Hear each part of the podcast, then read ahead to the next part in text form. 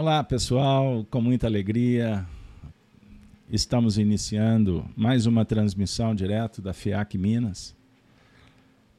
O programa Chico Live Xavier, tardes de sextas-feiras. É sempre uma honra, uma alegria estar com vocês. Muito obrigado. Espero que possamos endereçar uma missiva para o seu lar, seu coração, para os seus pares, uma mensagem de esperança, de fé, de consolo, de harmonia.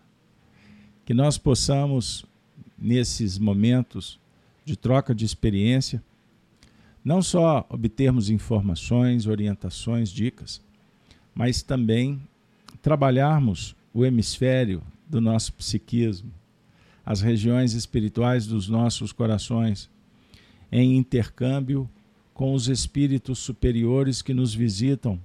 Sabem que todas as sextas-feiras estamos juntos. É um momento em que eles encontram, vamos dizer assim, aquela brecha para dar aquele toque de classe, trazendo suas experiências, seus conselhos e fazendo com que recordemos as passagens, os livros, os feitos dos grandes gigantes da humanidade. E o gigantismo é medido pelo tamanho da virtude. Eis o diferencial da filosofia que transcende as questões humanas. Chico Live Xavier. Recordações de Chico, sua família, seus amigos, seus feitos, a cidade em que morou, os programas que participou, a obra monumental psicografada, as reuniões de tratamento espiritual, o contato com os sofredores, desde quando ele adentrou nos arraiais espiritistas. Isso começou a acontecer Vamos recordar no ano de 1928, quando a família foi acometida por um problema, sua irmã ficou doente. Estão lembrados? Eu conto essa história no livro da minha autoria com minha querida amiga Cidália Xavier, sobrinha de Chico, no livro Chico do Calvário a Redenção. O outro livro disponível, Chico, Diálogos e Recordações, com parceria com Arnaldo Rocha. E outros virão no tempo oportuno. Então, Chico Xavier, o patrono desse evento. Reverenciamos a sua história, seus feitos, a sua conduta evangelizante, mas sem qualquer intenção de entrar nos terrenos da idolatria, da mitificação, da santificação. Longe disso é aprender com o Chico, um ser humano, como você, como eu, um filho de Deus que se encontra em evolução, continua o progresso no mundo espiritual, se fez humilde, carinhoso, dedicado, e é o Chico que nós trabalhamos para que os seus a sua memória seja reverenciada principalmente junto daqueles corações que ele sempre se preocupou, sempre se dedicou, os mais simples, os necessitados, os, como os espíritos falavam ao seu intermédio, os filhos do Calvário de Jesus. Sem delongas, nós estamos nos últimos episódios trabalhando com algumas cartas endereçadas pela sua mãe, Maria de São João de Deus, que foram publicadas, reunidas no livro intitulado Cartas de uma Morta. Já contei um pouco da história do livro. Expliquei, inclusive, que é um livro que alguns exigentes tecnocratas intelectuais espíritas não valorizam, mas nós sabemos que é, cada um segue a sua linha de acordo com a sua preferência, com a sua sintonia espiritual e com os seus interesses no campo imediato.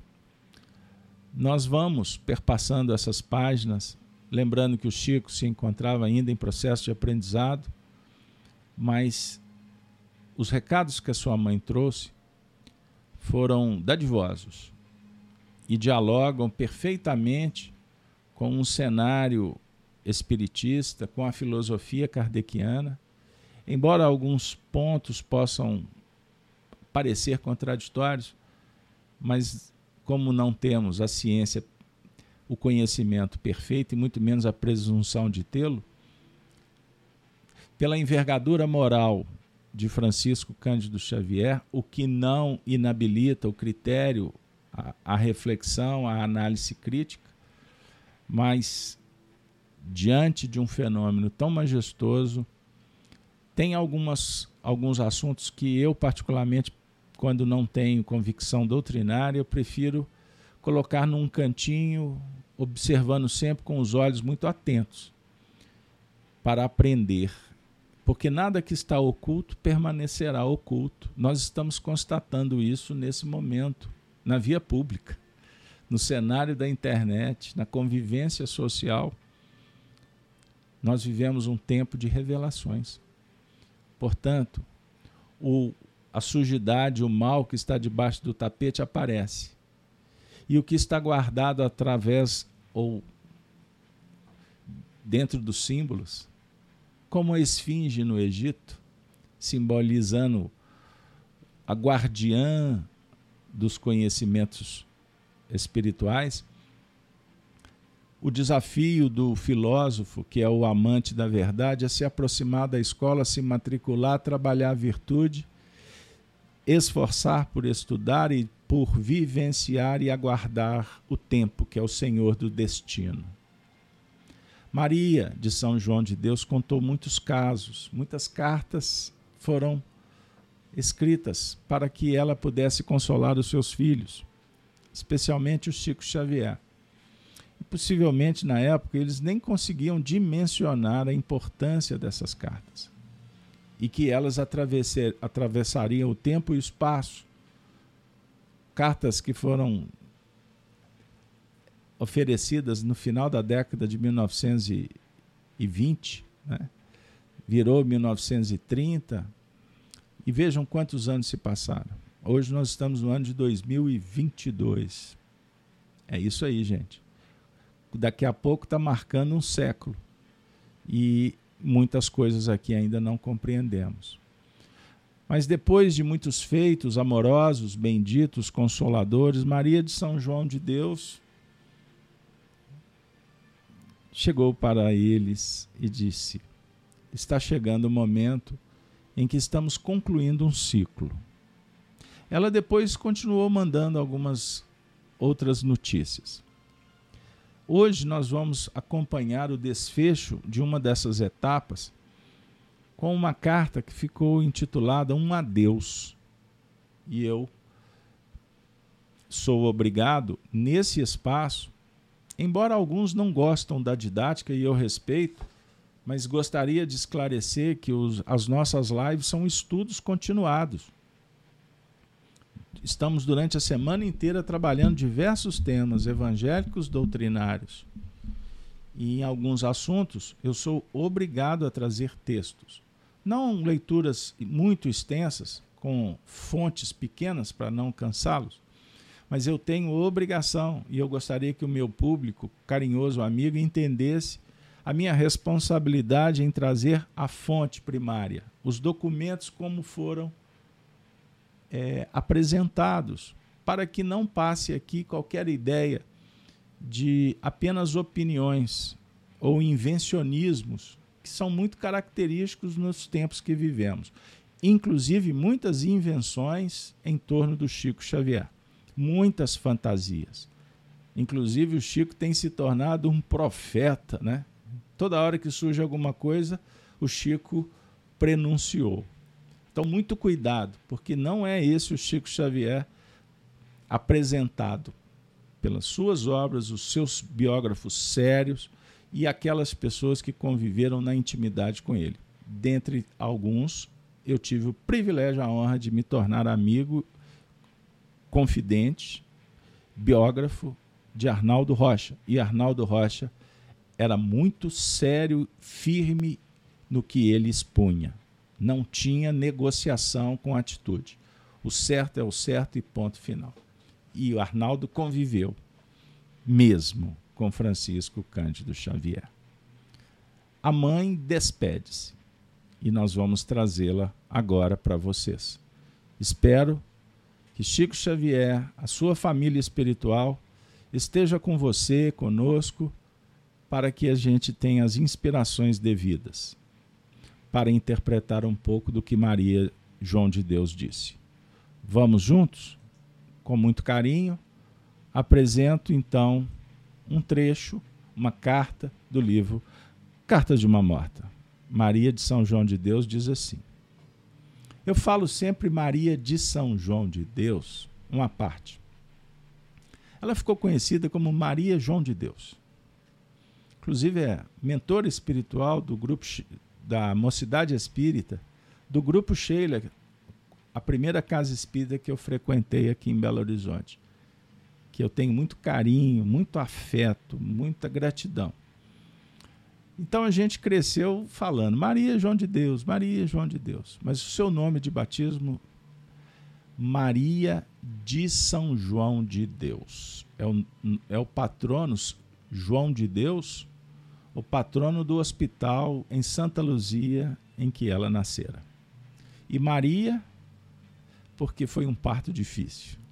E ela foi é, consagrada como Maria, Maria, a pedido, ao atendimento feito às súplicas de sua mãe, Francelina Gomes, que, que teve um parto que corria risco de morte. Bora lá! Maria de São João de Deus desencarna em 1915, todo mundo já sabe. Deixou os órfãos, filho Chico com cinco anos e agora ele já estava virando a, a idade adulta. Meu filho, meu filho, meu querido filho, aí estão nas minhas cartas despretensiosas as primeiras impressões do meu espírito na vida do além-túmulo. Por mais que me esforçasse, não pude ser fiel nas minhas descrições referentes ao aspecto que forma os ambientes dos desencarnados. Objetos e panoramas que não se coadunam com as coisas conhecidas na Terra. É natural que permaneçam alheios à compreensão do homem.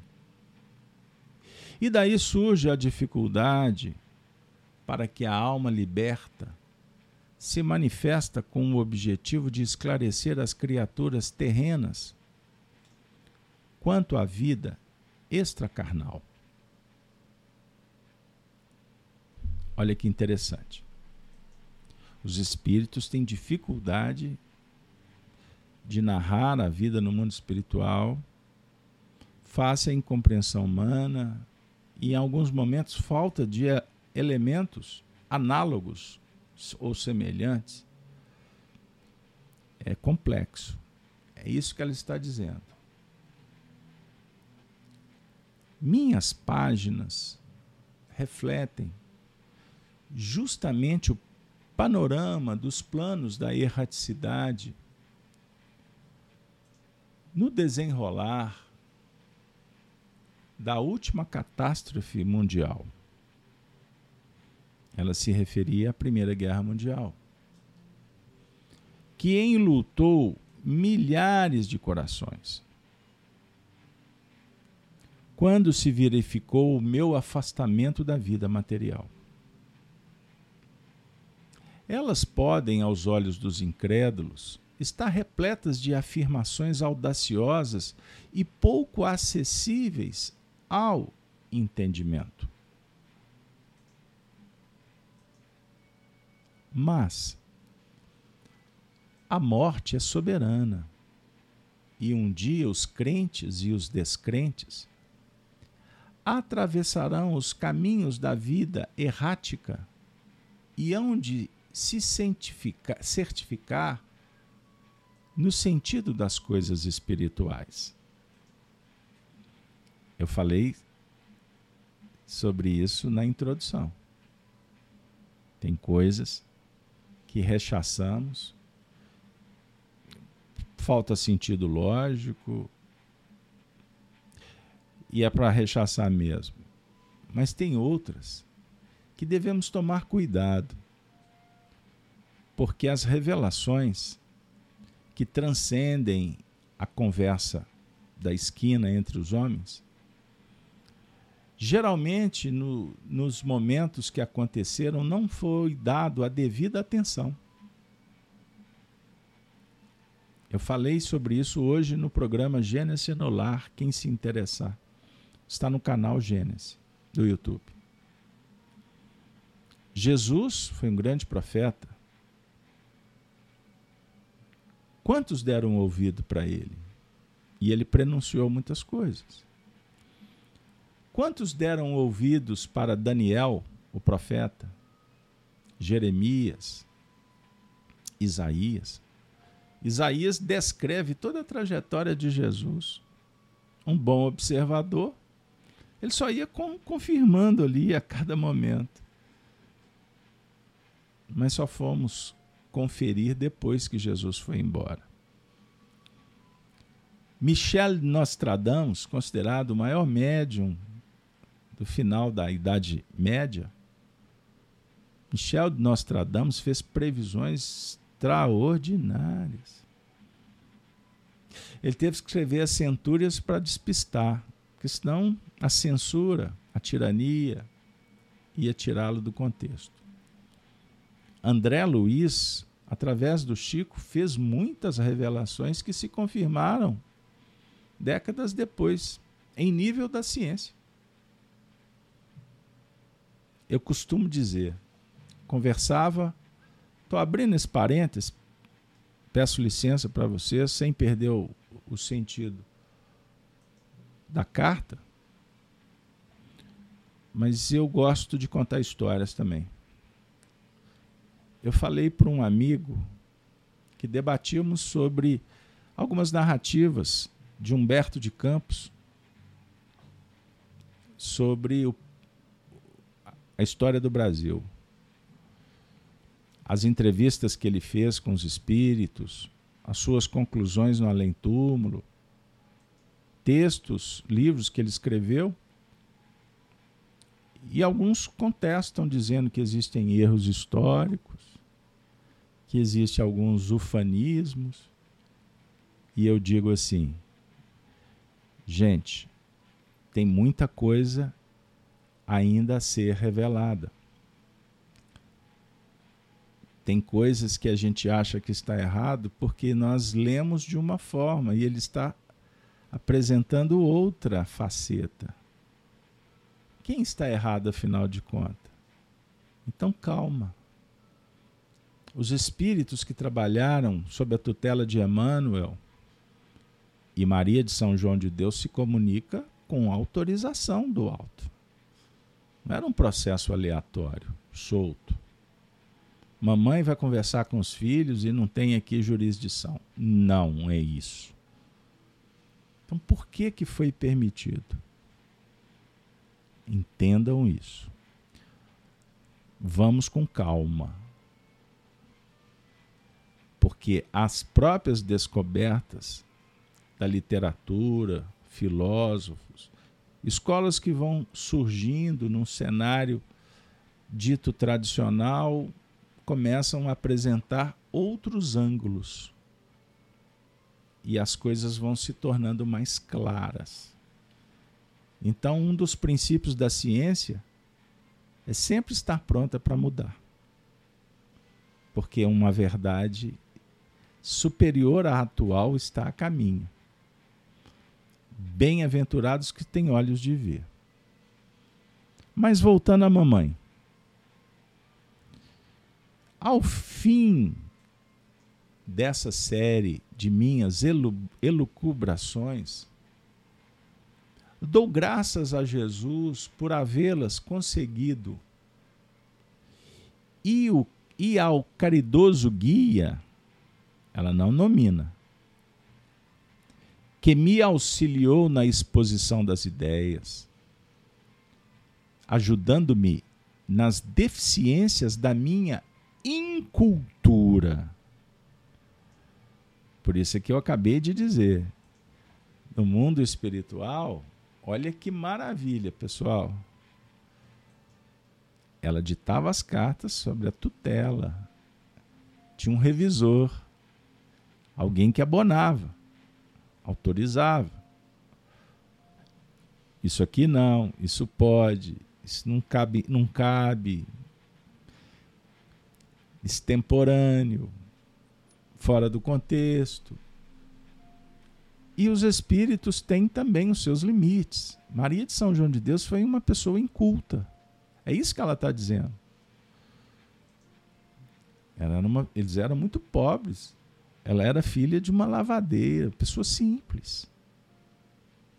Entendam? Vocês estão entendendo o que, que a gente está colocando? Então nós estamos trabalhando, José Batista, dentro de um cenário muito amplo e temos que ser cuidadosos. Nos momentos em que me aproximava de ti, continua a mãe. Para escrever, sentia-lhe a salutar influência, ditando-me trechos inteiros para que eu os transmitisse com a fidelidade possível.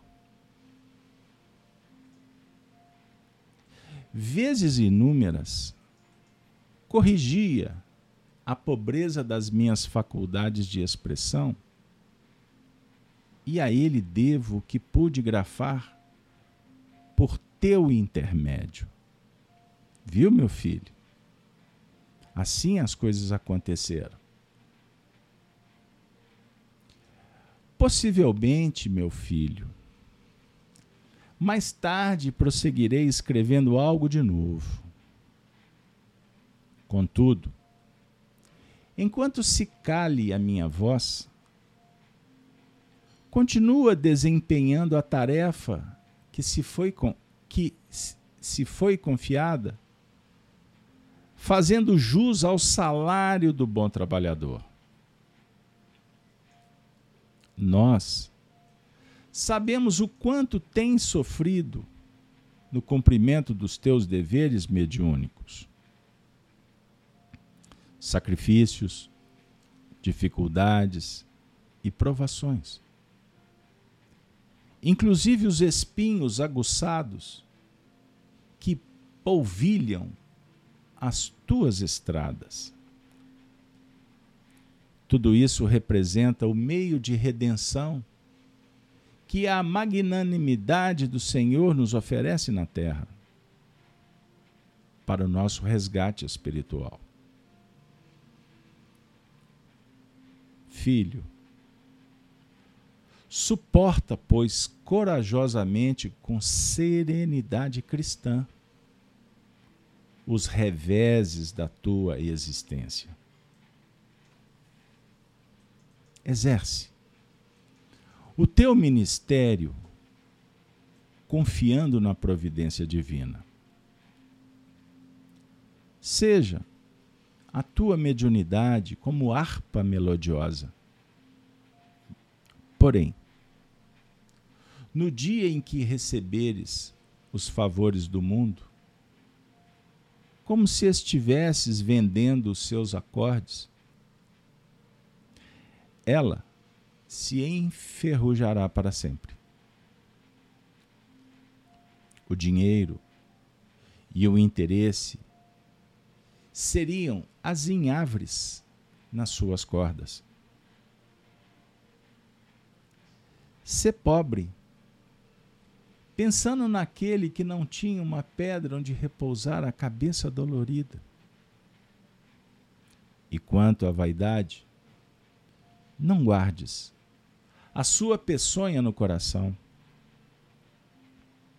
Na sua taça envenenada, Muitos têm perdido a existência feliz no plano espiritual como se estivessem embriagados com um vinho sinistro. Não. Não encares a tua mediunidade como um dom. O dom é uma dádiva e ainda não mereces favores do Altíssimo dentro da tua imperfeição. Refleti que, ou reflete, me perdoe, reflete que, se a verdade tem exigido muito de ti, é que o teu débito é enorme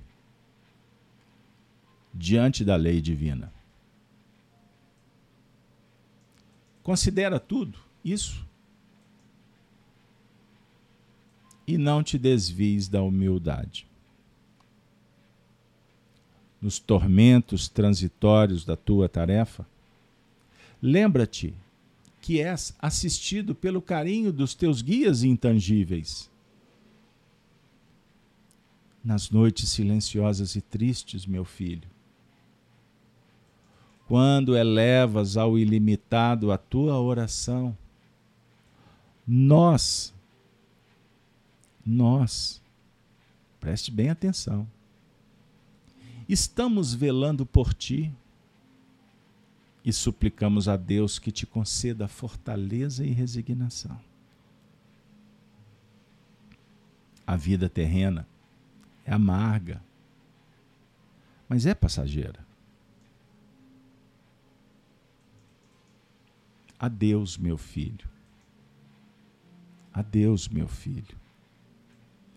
Dentro de todas as hesitações e incertezas do teu viver,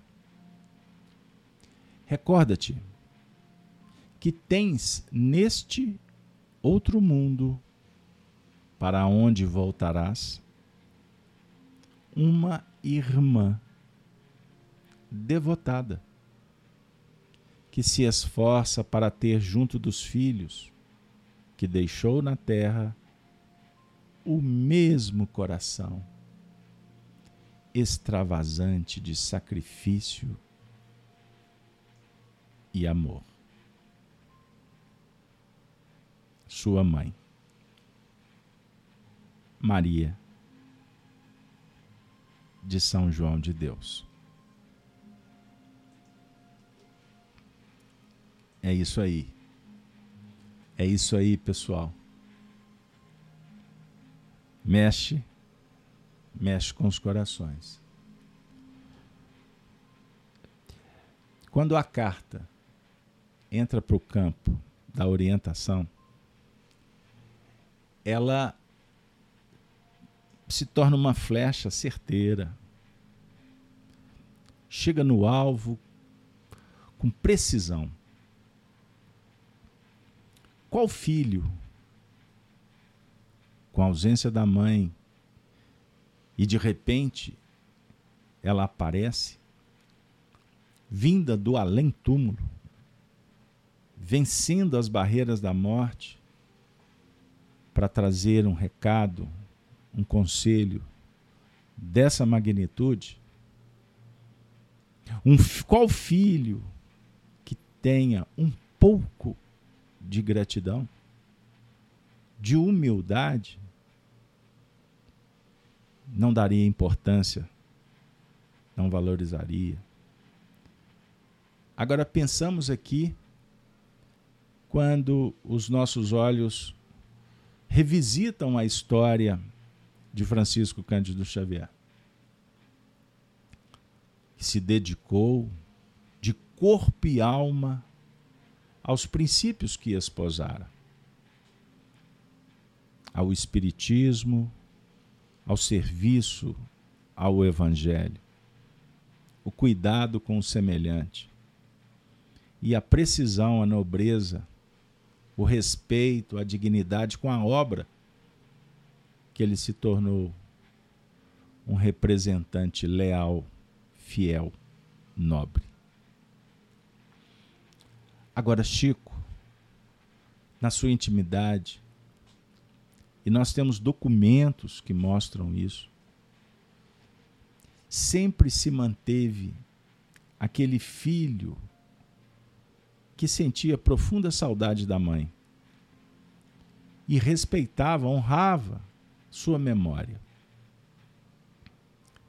E esse conselho dado por Maria de João de Deus, ele cumpriu fielmente, com perseverança e constância, até o mês de junho do ano de 2002, quando desencarnara. Vejam bem. Maria de São João de Deus dialoga com o filho, mas também com um trabalhador dedicado, mas um jovem que, que tinha os seus conflitos, barreiras a serem vencidas, inibições, dilemas, conflitos, conflitos existenciais e vivia num cenário muito complexo. Ora no meio de pessoas simples, ignorantes, mas generosas, carinhosas, como também num campo de, de muita perseguição, de incompreensão, de censura.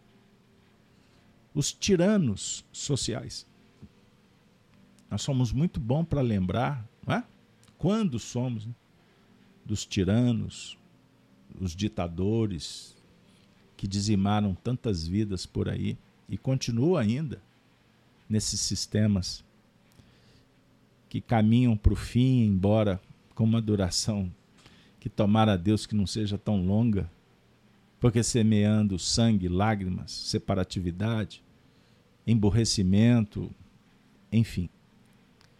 Mas nós precisamos de lembrar da tirania que acontece dentro dos lares, nos grupos, nas tribos sociais, na internet.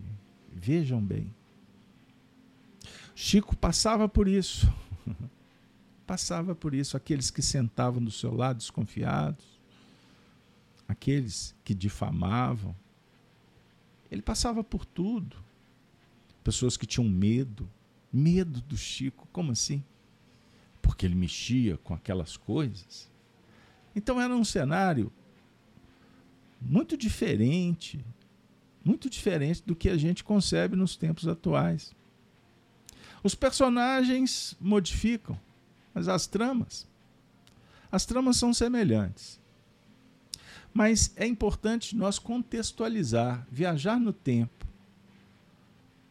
para caminhar para por aquelas ruas de Pedro Leopoldo, uma cidade muito, uma cidade nova, a 35 quilômetros de Belo Horizonte, que também era uma capital jovem, Belo Horizonte. Gente, Belo Horizonte é do final do século XIX. Vejam bem isso aí. É importante a organização, o contexto de todo esse processo. Mas ele iniciava então no mandato mediúnico. Então, além dos problemas pessoais, familiares, eles tinham que trabalhar de sol a sol. Nove filhos de Maria de São João de Deus. Depois, mais seis filhos de Cidália Xavier. Cidália Batista Xavier. Entendamos isso. Como tudo era muito difícil, sem recursos. Mas trazendo para a nossa ambiência espiritista, de filósofos, de estudiosos, e, em que estamos lidando com a mediunidade, a tarefa de divulgar, de levar uma mensagem de esperança, trazendo de alguma forma Jesus para dentro do nosso movimento interior, do coração e das relações. É muito importante que ouçamos esses conselhos como Chico ouviu de sua mãe. Porque cada um tem o seu ministério. E é necessário suportar corajosamente e com serenidade os reveses da batalha. O cristão no mundo vem para servir, para servir, aprender. O cristão não vem para se beneficiar, a não ser beneficiar com o desenvolvimento da tarefa, aprender, se habilitar, conhecer, se libertar. Mas o cristão, na essência, ele não vem para servir a si mesmo. Ele sabe que o interesse pessoal, o egoísmo, os sentimentos egóicos são barreiras, são máscaras que trancafiam, que impedem, que dilaceram, que maceram a alma e que nos afastam do Cristo interior e do Cristo que está em toda parte, nos semelhantes. Então você, eu, todos nós, que nos reunimos para fazer esse programa, e vocês sabem, vocês sabem, vocês que estão conosco há mais tempo, sabem da didática, do método que aqui exploramos, com as nossas limitações, mas nós nos esforçamos principalmente para criar um ambiente acolhedor. E com todo respeito, tá, pessoal? Entendemos as discordâncias, né? porque cada um vai se matricular na escola de sua preferência. Todos somos, livre, li, somos livres. Temos essa condição hoje. Mas observem como o nosso ambiente é respeitoso. Aqui o pessoal do chat, quando está digitando, depois que se cumprimentam, a gente dialoga sobre o tema. Vez por outro um comentário ou uma pergunta. Mas ninguém nessa escola aqui desrespeita o outro. Vocês imaginaram você na escola, enquanto o professor está tentando passar alguma coisa, você ficar acusando, jogando pedra contra? O ser humano que está ali dando a vida para fazer, como que ele vai se sentir? Então é, é um diálogo que passa pelas linhas da fraternidade, do respeito. Não é isso? E o que é muito importante, todos vibrando no mesmo foco. Vamos chegar juntos lá. A mãe vem despedir do filho como a, a definir que ela cumprira o papel. Isso, gente, tem um dado na vida do Chico que é extraordinário. Eu, como tive a honra de escrever de reproduzir material, fontes sérias, principalmente do início da sua vida, eu não canso de dizer que quando Maria de São João de Deus desencarnou em 1915, ela falou para o filho que não acreditasse que ela tinha morrido ou que ela ia morrer, porque vamos falar isso. Ela não ia morrer. Essa essa fala da Maria João de Deus é de um valor porque ela não morreu mesmo. Ela morreu para os homens. Quantos nossos entes que morreram para nós que somos homens materialistas, inclusive espíritas materialistas, que falamos, que até conversamos com os espíritos, mas na hora que a onça tem que beber água, somos tão materialistas quanto os ignorantes, os incultos doutrinários. Porque significa que o Espiritismo nós estamos só passando perto. Porque não adianta saber. O grande lance é viver. Não é o espírito. É muito bom, dizia Oswaldo Abreu, irmão do Honório. É muito bom entrar para o Espiritismo. Mas o negócio interessante mesmo é quando o Espiritismo entra dentro da gente. E o que é mais difícil é quando o Espiritismo sai da gente. Aí é que as coisas complicam. Então a mãe vem ela vem para dizer assim: meu filho, eu desencarnei em 1915, eu te acompanhei. Um dado importante: ela ficou em torno de uns três anos junto do filho. Até que um dia ela falou assim: Eu estou voltando um pouco no tempo, porque eu comecei a falar para não perder a ideia. Ela falou assim: Olha, agora eu tenho que ir embora. Não fique tranquilo que um anjo bom vai cuidar de você. Passou um pouco São João, o, o, o pai do Chico, João Cândido, casou com Cidália. Olha que legal. Ela se afasta porque vem uma outra mãe. Vocês já imaginaram se ela fosse concorrer com a outra mãe? Esse Chico Xavier, duas mães. A desencarnada e a encarnada. Vejam que, que confusão. Uma substituindo a outra? Não, cada um na sua função. Isso ia causar uma confusão. Então ela se afasta da retina psíquica. O filho passou a não vê-la. Significa que ela foi embora? Não, ela permaneceu, porque ela tinha condição para isso. Era uma tarefa. Então ela era abençoada para exercê-la. Mas ela sai do cenário para que Chico se vinculasse, trabalhasse o sentimento filial e se dá-lhe o maternal para com ele, como ela agiu assim com os demais. Só lá naquele período, lá na frente, em 1928, que Maria São João de Deus vai voltar para se comunicar.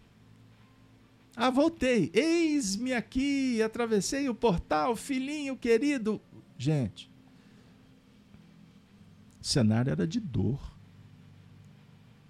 Então nós lidamos com os espíritos é no plano emocional. Porque senão viraria um jardim de infância encantador como muitos querem fazer que espírito materializa aqui, cura ali, etc., vai embora. As nossas práticas de outras religiões nós queremos adotar no espiritismo mágico, fantasioso, o, in, o imaginário do da não é assim que funciona. Então ela depois que vai retornando nesse cenário atual, 1930. Eu estou colocando essa data só para dar uma referência. Ela tinha prometido de falar para o filho como é que era a vida, e assim ela fez.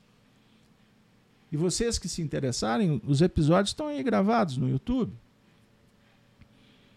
Mas agora, ela está dizendo assim: meu filho, eu vou ter que continuar me senda e você vai peregrinar, porque agora não sou eu mais só a sua mãe, eu sou sua irmã. Pensem na mãe falando: Eu não sou mais a sua mãe, eu sou sua irmã, mas vou continuar amando como antes. Por que razão ela fala isso? Porque o Chico tinha que estabelecer uma relação, uma sintonia com outros espíritos mais abalizados. Então ela sai de cena para que outros atuassem. Sair de cena no segundo figu sentido figurado, amigo. Perceberam? Então o mundo espiritual não é aleatório, não é bagunçado. As coisas não funcionam a toque de caixa, existem planos. Existe uma organização, é isso, é isso, que muitos têm dificuldade. Outro dia estava vendo um filósofo. Essa semana vi um filósofo falando que o nosso mundo é um mundo hierarquizado, de poder, que etc, etc, etc. Aí eu fiquei pensando, onde que ele quer chegar?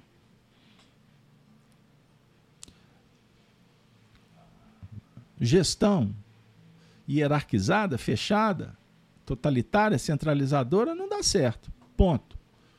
Mas nós precisamos de organização no mundo. Os que sabem mais para ensinar os que sabem menos. Facilitadores. O mundo espiritual tem organização. Então eu gosto da bandeira ordem e progresso. Isso incomoda. Sabem que incomoda? Ordem. Sem ordem não tem progresso. Ponto. Maria de São João de Deus está dizendo assim: meu filho querido, agora está na hora de você se conscientizar do teu ministério. Pessoal, fica muito fácil a gente entender agora, depois que o Chico desencarna e deixou o que deixou. Fica fácil a gente entender Mas naquela época, o Chico não tinha alcance. O Chico não conseguia ver dois anos na frente. Porque senão ele enlouqueceria. Porque é traumático, é complexo você ter informações de um prédio pronto, sendo que você ainda não viu nem as estruturas. E o prédio estava em construção, diga-se de passagem. Exerce o teu ministério confiando na providência divina. Para quem não conhece as nossas pesquisas, se vocês procurarem nas, nos nossos acervos aí de mais de 2.500 vídeos, vocês vão achar muitos vídeos falando do Chico. Procurem aí Ambrosina. Quem foi Ambrosina, a médium do livro Nos Domínios da Mediunidade? Foi o Chico. Leiam Ambrosina, passam a ler Chico Xavier. Quem era o mentor da Ambrosina? Gabriel. Passa a ler Emmanuel. Vocês vão entender do que eu estou falando. O Chico não nasceu pronto. Isso é papo idólatra, mitificador. Com todo respeito.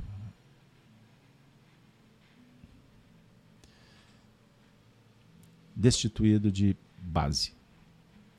Vamos ficar assim, fica melhor, fica mais nobre. Porque a serpente, a serpente do paraíso, ela continua visitando e ela se caracteriza pela mentira. E ela engana. Ela engana. E a gente acredita. Quando não tem base, ou quando não trabalha a razão, vai muito pela emoção. Entendam isso. Então, seja a tua mediunidade como uma harpa melodiosa. Harpa melodiosa, musicalidade. Chico era musicalidade. Que eleva, nobre. Não é essa música baixa frequência do ritmo. Só ritmo, só barulho. Não, é música que eleva, é harmonia celestial. Porém, ela dá uma dica. Agora a mãe entrou em cena. Chamou com nome, sobrenome, aí você sabe que vem problema. No dia em que receberes os favores do mundo, como se estivesse vendendo os seus acordes, ela se enferrujará para sempre. O dinheiro e o interesse seriam as enhavres nas suas cordas. Vou dar uma dica para os estudiosos que estão chegando agora. Um dos motivos que trouxeram muitos problemas para o Chico numa vida anterior foi a mediunidade com seus interesses imediatistas. Compreenderam? Vocês vão entender o porquê que o primeiro grande conselho que o Chico recebeu foi de sua mãe.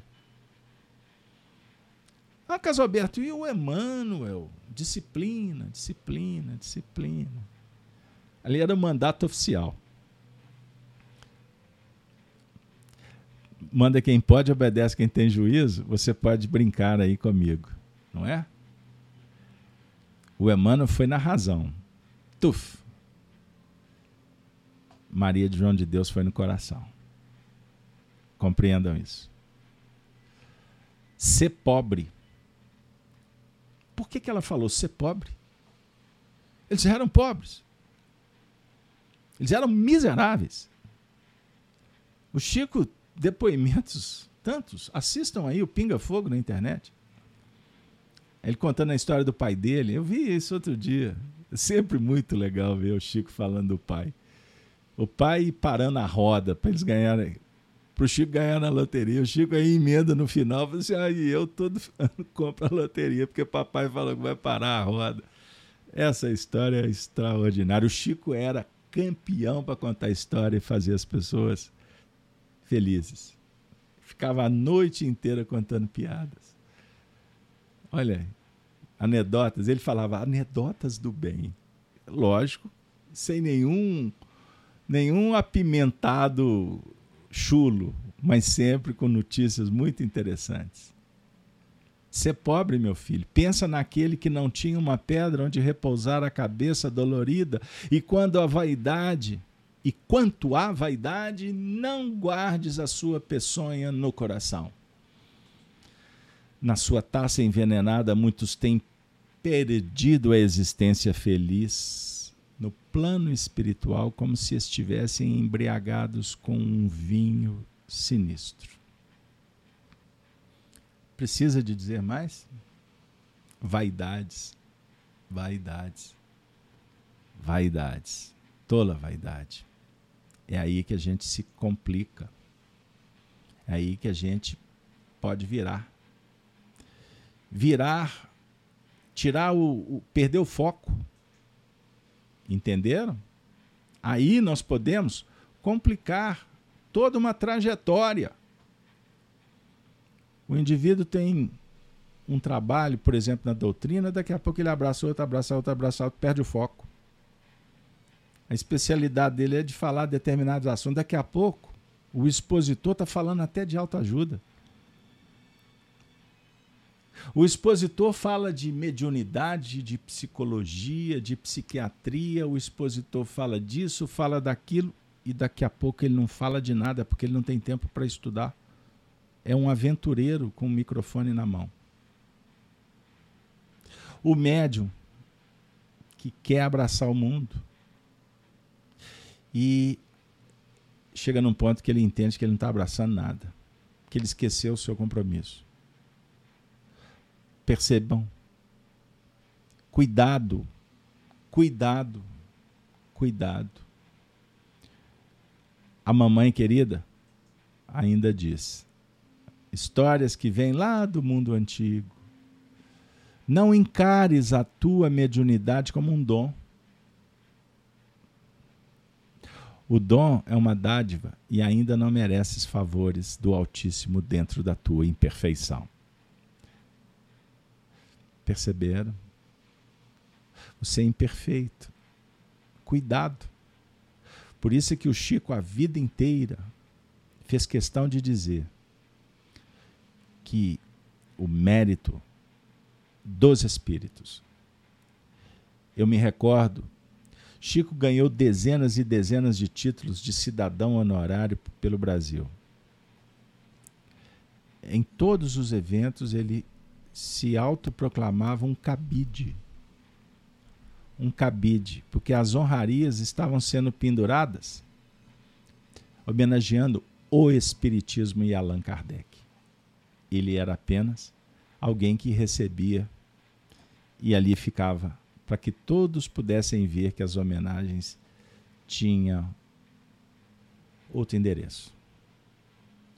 Gente, Maria de São João de Deus fala, ref, reflete que se a verdade tem exigido muito de ti, é que o teu débito é enorme diante da lei divina. Perceberam? O seu débito, Chico, é enorme. É enorme. E tem muita gente achando que a vida, a vida é um mar de rosas. Tem muita gente que sonha com Alice no País das Maravilhas. Tem muita gente que é frustrado por vaidade por não aceitar, por se rebelar contra si mesmo. Não aceita. Não aceita o corpo. Não aceita o seu próprio jeito. Não aceita as doenças ou a limitação. Briga com a vida o tempo todo. Pessoal, sentimentos egóicos são os impeditivos. Maria de São João de Deus está falando para o seu filho: seus débitos são enormes. Então não briga com a vida. Aceita. Vamos juntos, vamos trabalhar com amor. Vamos fazer um acolhimento. Um acolhimento ao sofrimento. Ao seu sofrimento, mas cuidando do sofrimento dos outros, porque é uma terapia extraordinária. Por isso, meu filho, não desvies da humildade. Humildade é reconhecer limites e ver possibilidades. É se fazer pequeno para se tornar grande. No mundo, as pessoas querem ser grandes e se tornam medíocres, anãs morais.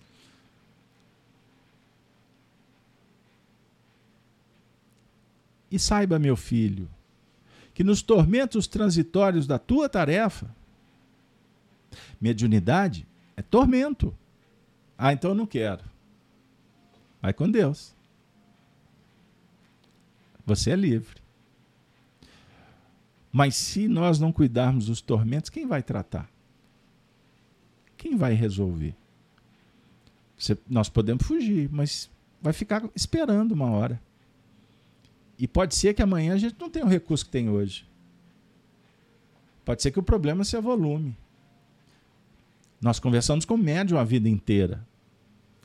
Quantos médiums, gente, quantos médiums que atendemos no centro espírita que chegaram carregados de problema e saíram piores do que chegaram? Por qual razão? Porque perceberam que eles que era possível mudar.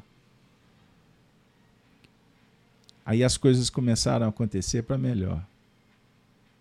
Aí daqui a pouco resolveram não prosseguir. Uns alguns meses, alguns anos. Outros décadas depois abandonam. E os problemas só pioram. Ou seja, mediunidade é uma faculdade extraordinária para intercambiar, ok. Tomar a Deus com faixas superiores. Pois, elevando o padrão, melhoramos a qualidade de vida, a maneira de pensar e saneamos o ambiente. Passamos a colaborar, participar de eventos superiores com almas que promovem o bem. O que é que você vai atrair? O bem. você vai atrair para você coisas boas. Agora, isso dá trabalho. O indivíduo não tem disposição para ler um livro. Ele não consegue sentar, acalmar, ouvir. Como é que a gente pode pensar em harmonia? Como é que ele vai passar harmonia? Como é que ele vai sanear o ambiente psíquico se ele não tem paciência se ele não consegue respeitar a posição do outro. Por isso é que a maioria não fica. Adia. E costuma ter uma vida muito difícil e desencarnar pessimamente. Agora, aqueles que nós assistimos, graças a Deus, que vieram e toparam, aceitaram, são pessoas que continua tendo seus problemas, pois eles caracterizam, eles fazem parte do processo do aprendizado. Mas são almas que se transformam em trabalhadores seguros, confiantes. Passam a ter uma capacidade de ver a vida de uma outra maneira. A vida passa a ter um outro sentido, porque ela passa a ter finalidade. A gente sabe de onde viemos e o que devemos fazer para onde irmos. Maria de São João de Deus está dizendo: meu filho, considera tudo isso e não desvies. Vá. E lembra-te que és assistido pelos guias. Importa-te. Importa saber disso. Então cuida da tarefa. E nas noites silenciosas e tristes, quando elevas ao ilimitado a tua oração, nós estamos velando por ti. E suplicamos a Deus que te conceda fortaleza e resignação. Amargura é passageira, minha amiga, meu amigo. E aí, Maria de São João de Deus, para alegria ou tristeza, despede. Adeus. Adeus, meu filho. Adeus, meu filho. Recorda-te, em meio a incertezas, que o mundo espiritual é a nossa morada. E essa agora, irmã devotada, vai continuar se esforçando para amar, abençoar, orar e estar sempre junto dos filhos, em pensamento, em sentimentos. Os filhos que deixou na terra, os amigos que continuam encarnados. E Maria João de Deus afirma, com o mesmo coração extravasante de sacrifício e de amor. Talvez, meus amigos, no mundo em que vivemos, diante de um cenário tão ríspido, intolerante, em que as almas atribuladas caminham inseguras, ansiosas, depressivas, obsedadas, contaminadas pelo materialismo que se, e se locupletam com isso. Esse momento para nós, em que a espiritualidade nos abraça, nos conclama para orarmos, nós chegamos num ponto que só nos resta dizer muito obrigado. Muito obrigado, Jesus, por no, no meio de tantas confusões recebermos a oportunidade de conviver com estas histórias, esses personagens, esses corações que deram a vida pela sociedade, pelos seus familiares.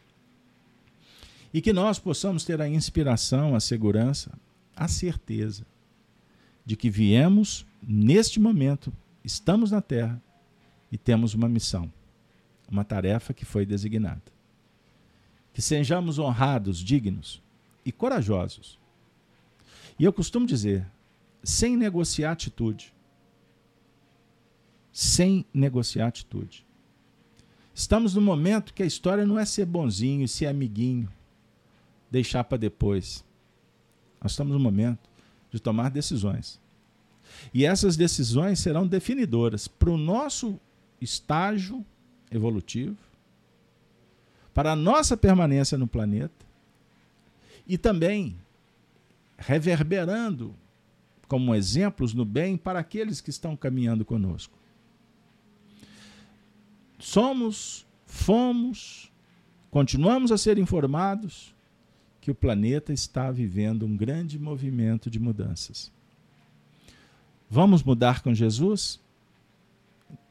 Trabalhemos com amor, com sabedoria. Agora, podemos também mudar de uma outra maneira.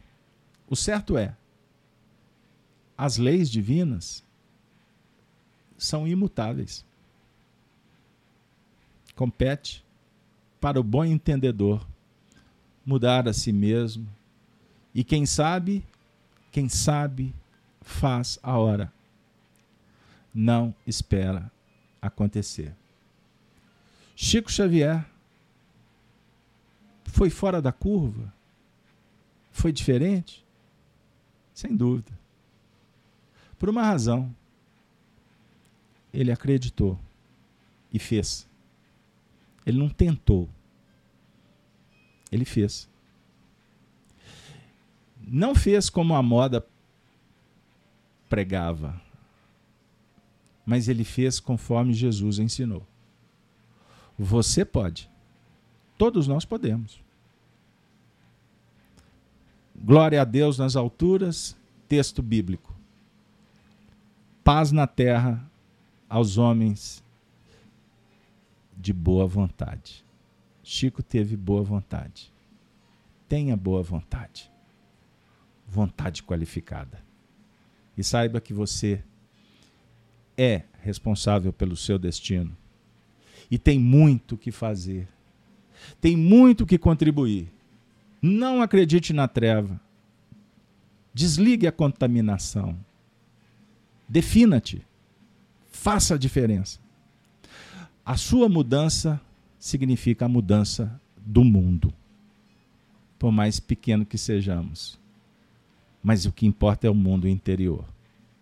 Desejo para todos amor, carinho, paz, alegria, alegria no coração. Chegou o momento de nos despedirmos. E nos despedimos com a saudação dos cristãos dos primeiros tempos. Ave Cristo. Ave Cristo. Ave Cristo. Até a próxima, se Deus assim permitir. Valeu, pessoal. Muito obrigado. Um bom final de semana. Lembrando que amanhã, amanhã é sábado, é dia do estudo do Apocalipse por Honório. Espero vocês. Quem gosta do trabalho ou aqueles que não conhecem, venham participar conosco. Encerro com a vinheta do programa de amanhã.